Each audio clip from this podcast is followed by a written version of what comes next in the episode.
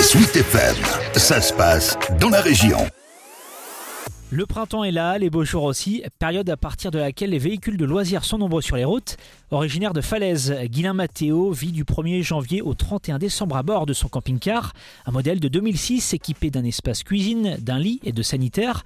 Il y a 4 ans, ce jeune homme a décidé pour des raisons financières de rendre les clés de son appartement à Rennes pour tenter la vie de nomade.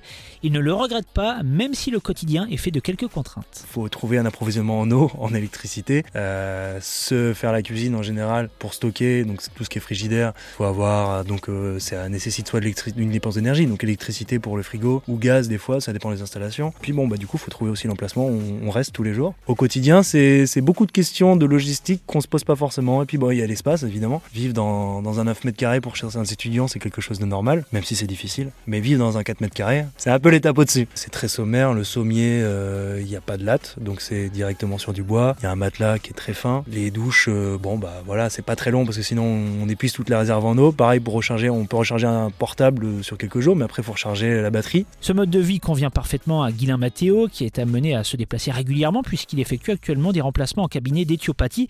Oui, ça lui convient, mais attention au rangement. Plus on a une maison grande, en fait, plus on peut laisser traîner du bazar et quand même y vivre. Euh, là, euh, la réciproque est euh, totalement vraie. C'est-à-dire qu'au moindre truc qui traîne dans le camping-car, qu'on sort et qu'on n'a pas remis à sa place, parce que du coup, évidemment, il y, a peu, y a peu de rangement, donc tout à sa place, ah bah, c'est direct, c on peut pas y vivre.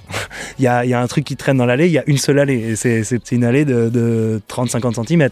Donc en fait, non, c'est très vite, très vite le bazar, même en faisant pas grand-chose dedans. Comme le confie Sylvain Jacqueline, une partie infime de la clientèle décide de se séparer d'un logement permanent et de devenir propriétaire d'un véhicule de loisir pour en faire sa résidence principale.